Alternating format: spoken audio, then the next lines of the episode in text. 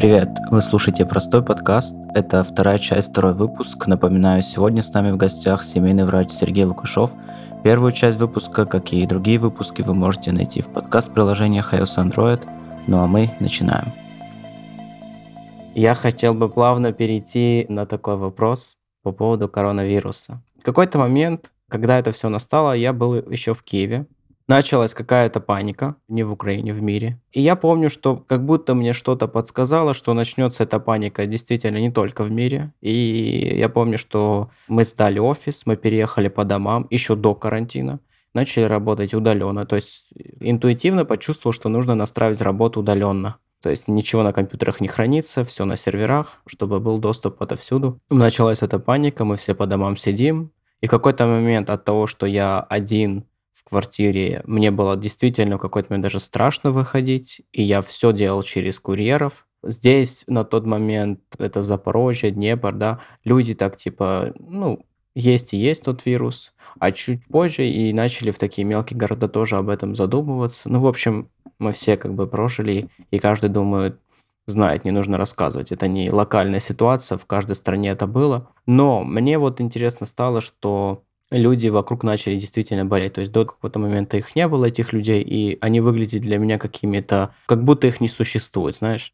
А потом какие-то люди начали появляться в жизни, которые, о, а мы заболели, а у меня там, не знаю, я не чувствую запах, я не чувствую вкус, и так далее, и так далее, у меня температура. Твои комментарии вообще, что это, как это, может быть, мировая практика, может быть, в истории человечества есть что-то похожее и повторится. Ну, Просто как врач интересно было бы тебя послушать.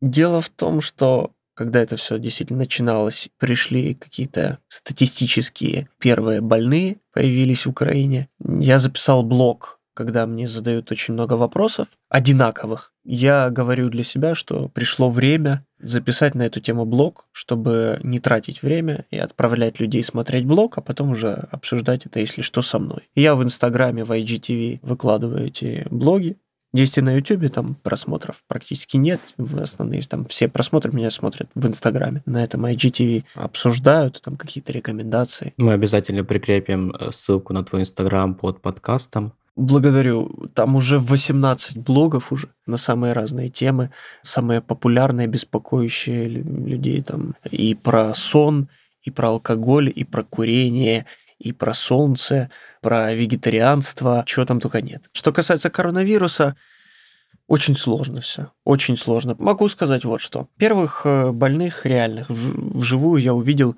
в сентябре. То есть в марте это к нам в Украину пришло, в сентябре я увидел первых больных реальных перед собой. И вот, казалось бы, прошло не так много времени. Угу. Спустя еще три месяца я уже пришел в амбулаторию, увидел там огромное количество больных людей, которые просто лежат в коридорах. В больницах видел трупы, которые складируют друг на друга, потому что некуда складывать.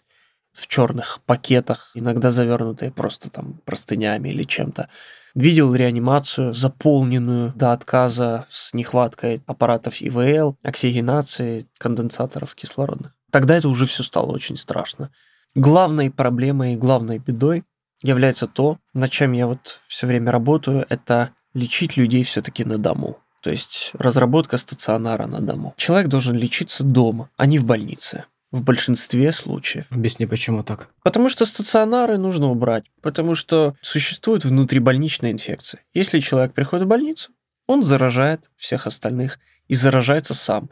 Я знаю людей, и много у меня таких среди друзей и знакомых, которые по своему наитию, не посоветовавшись там ни со мной, ни, ни с кем, легли в больницу с направлением или без направления. Пришли там с пилонефритом, с проблемами с почками, а ушли с пневмонией. Ничего хорошего в этом нет. Стационары надо резко сокращать. В целом этот процесс уже запущен с 2017 года и идет очень активно. Человек должен лечиться дома. Что касается изоляции, коронавирусного зонирования в отделениях, то я тебе могу сказать, я не буду называть больницу, почему? Потому что мало в какую больницу я не попаду. Я видел эти зонирования целлофаном, вот этими пакетами, пищевой пленкой. Это такая бутафория, на которую выделяются огромные деньги, ну, естественно, это все как бы бюрократической машиной все съедается. Любой человек, в целом может прийти в отделение или попасть в отделение и убедиться в этом, я думаю, это ни для кого не секрет. Это не годится. Гигиенических условий нет в больницах. Их не было, нет и в ближайшее время не предвидится при власти в Украине на момент там, на 2021 год вместе с действующим президентом. Человек должен болеть э, дома. Это не всегда возможно. Скорую помощь оставил бы, э, хирургические отделения и реанимацию. А все остальные койки терапевтического профиля снес, без сожаления бы сказать, к чертовой матери. Абсолютно категорично, потому что это не надо. Может быть, отдельные манипуляционные какие-то кабинеты, но частных клиник уже такое количество, причем на любой карман. Уже сегодня доходит до того, что в государственной клинике ты оставишь больше денег, чем в частной. Поэтому это не имеет никакого смысла. Это никому не надо. Вот вроде как должна быть бесплатная медицина, но мне этого не понять. Мне как человеку, рожденному после СССР, мне это непонятно, почему вообще что-то может быть бесплатно, и почему что-то должно быть бесплатно, исходя из каких-то там налогов или из чего-то другого. Кстати, как минимум, потому что мы платим налоги, она уже не бесплатна, но тем не менее мне к этой фразе один комментарий. Недавно один мой знакомый сказал, что все, что на земле ты получил бесплатно, знай, что либо ты за него заплатишь цену, либо до тебя за это заплатили цену. Сто процентов. Что материально, что нематериально. Говорит, если ты живешь в свободе, значит, наши предки заплатили за эту свободу. Да. Если у тебя чего-то нет, там, условно, какого-то там, не знаю, телефона, и ты хочешь, ты должен будешь заплатить своим временем, заработать деньги и купить, но все равно ты уже заплатишь. И с тобой в этом смысле, конечно, согласен. Да, и ты знаешь, э, несмотря на то, что все так хаят государственную медицину, все ее так хаят, потому что они не понимают, для чего она предназначена какие функции она выполняет. Потому что население в этом плане просто не образованное. А я расскажу очень коротко. Во-первых, вот эти обследования, о которых я тебе говорил, профосмотр, на них имеет право каждый человек делать абсолютно бесплатно. Угу абсолютно бесплатно. Пожалуйста, иди к семейному врачу, он тебя направит, ты все сделаешь бесплатно. Да, может, в очереди, да, может, она будет большая, в зависимости от загруженности населенного пункта и так далее. Но бесплатно. Огромное количество людей по программе э, «Доступные лики», да, доступные препараты получают абсолютно бесплатно. Препараты сердечные, от сахарного диабета. Ну, сегодня э, можно найти целый перечень программы «Доступные лики», и там около 40 препаратов базовых только – который человек э, получает по показаниям абсолютно бесплатно. И это уже очень круто. Я могу сказать почему, потому что это намного лучше, чем человек, который не имеет никаких финансовых средств, вообще никаких денег. Он действительно может прийти и есть чем его лечить, есть чем его обследовать, и на это есть ресурс. В отличие, например, от, э, опять же, наших стран-соседей. Ни в одной стране мира такое не практикуется, и такого нет мы этого не ценим. Да, действует страховая медицина, но, пожалуйста, посмотрите прайсы на страховки.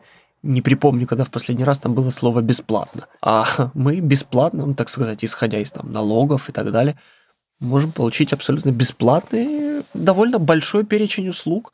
Это все можно найти в интернете, это все свободно.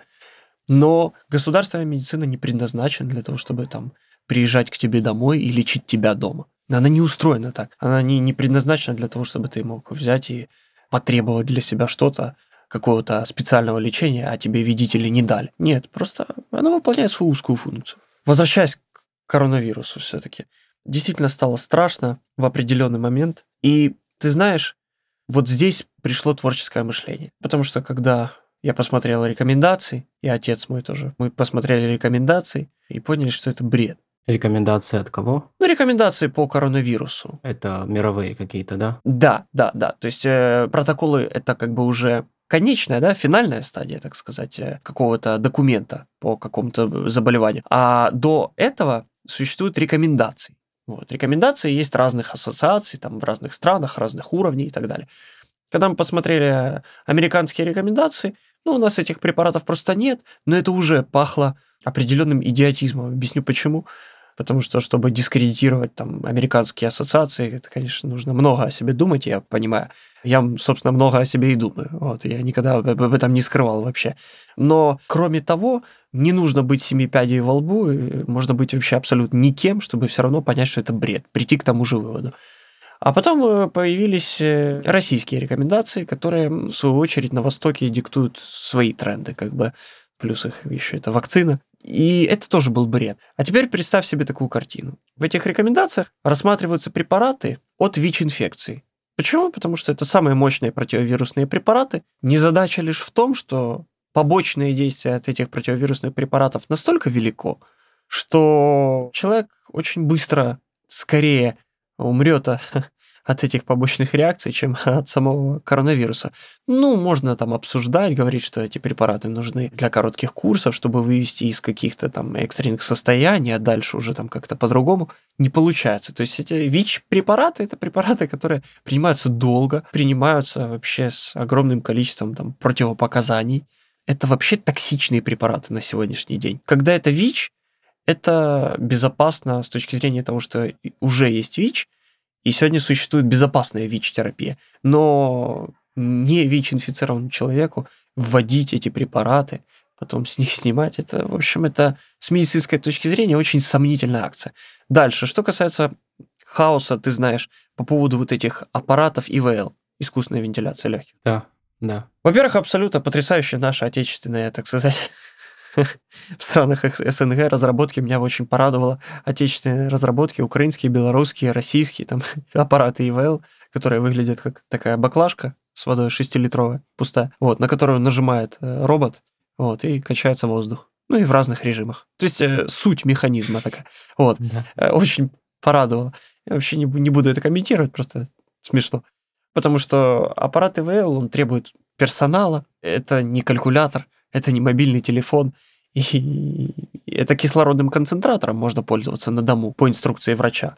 А аппаратом ИВЛ, даже самым модным, все-таки нужен врач или как минимум очень квалифицированный средний медицинский персонал, чтобы этим всем управляться. Грамотно провести всю эту терапию и не натворить там лишнего. Можно натворить с ИВЛ такого, что могут быть и необратимые последствия. Назад дороги не будет. Вот бывает такое. И много раз было уже. Кроме этого, вокруг ИВЛ огромный э, фальшивый бред всегда витает. Если речь идет о том, что ковид э, ассоциируется да, там, с ковид-пневмонией, да, угу. сейчас уже есть не только ковид-пневмония, это есть еще ковид-кардиты, риносинусин, ну, короче, много-много очень нозологий у ковида уже стало под заболеваний, скажем так, то в основном, конечно, это пневмония, и самая большая опасность сконцентрирована до сегодняшнего дня была как бы на пневмонии. И поэтому они при тяжелых пневмониях, когда сатурация, сатурация, это, это сразу переведу, это насыщение ткани кислородом. То, что все меряют такой маленькой штучкой на палец, пульсоксиметром. Угу. В фильмах тоже очень часто показывают. Сейчас эти пульсоксиметры продаются точно так же, как маски. Пульсоксиметр я, кстати, рекомендую иметь. Здесь стоит не так дорого. И речь идет о том, что это пневмония. А пневмония, понимаешь, это мокрый процесс. Я тебе объясню. То есть Речь идет о том, что у человека пневмония, а его подключают к искусственной вентиляции легких и становится только хуже.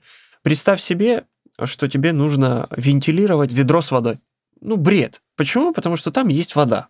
То есть ведро вентилироваться не будет. А легкие состоят из огромного количества полостей, и во время пневмонии они затоплены. Ацинусы, альвеолы, все это затоплено. И вентилировать затопленное легкое может только слабоумный. Затопленное пространство не вентилируется. Но э, почему-то нам с тобой это понятно, а нашим американским даже и российским братьям, которые имеют огромную квалификацию, которые имеют э, огромный статус большой, всемирный. Вот. Они этого не понимают, они рекомендуют вентилировать затопленных больных фактически. То есть сначала нужно разобраться с жидкостью в легких, а потом уже при необходимости их вентилировать.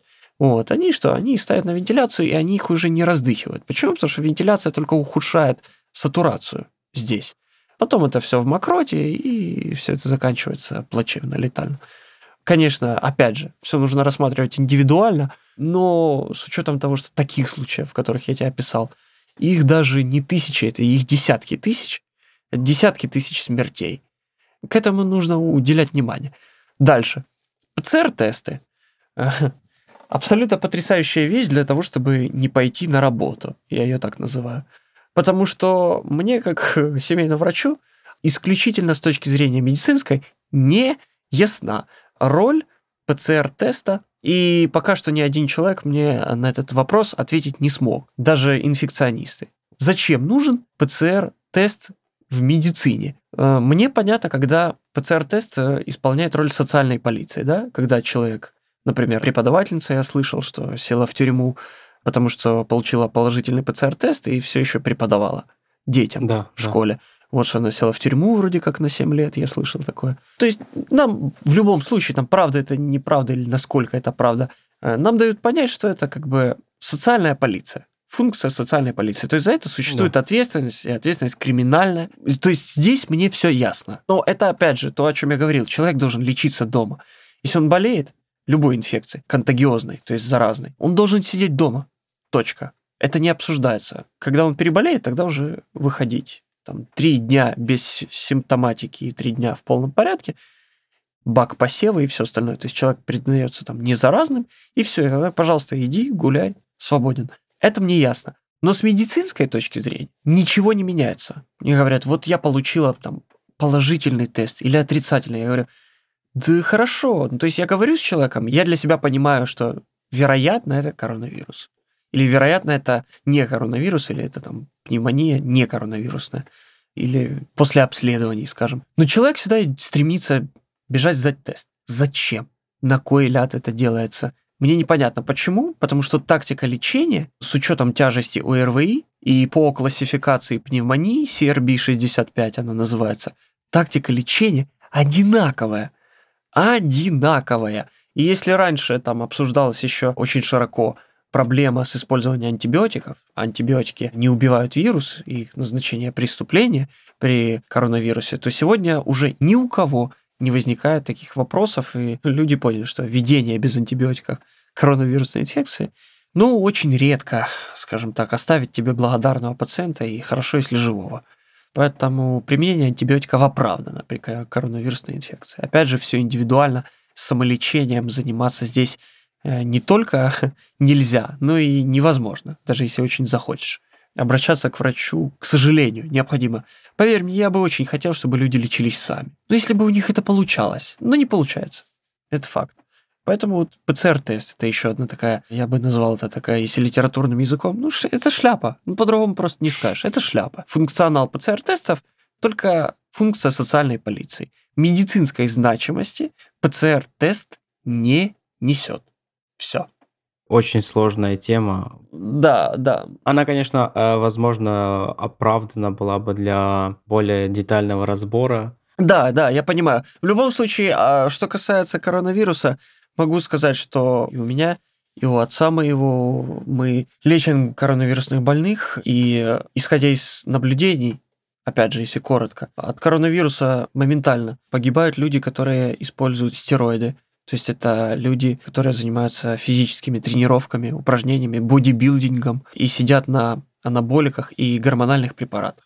Почему? Потому что это иммуносупрессоры. То есть это вещи, которые давят иммунитет. Стероидные гормоны, они убивают иммунитет, такие люди погибают очень быстро. А, конечно же, пожилые, у них более неблагоприятный прогноз.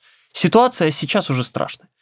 Люди не хотят слышать, они поддаются панике очень легко. Не хотят слушать профессионалов, не знают, кому доверять, напуганы. И вот эта вся страшная ситуация, она диктуется паникой и недоверием к медицинскому персоналу.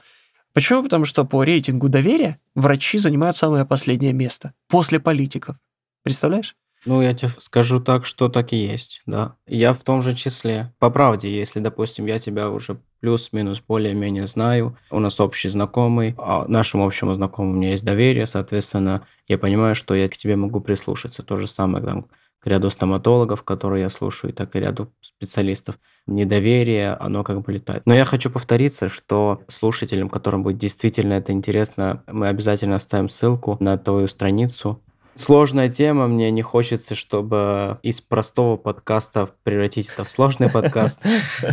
Да, да, да, понимаю. Вот.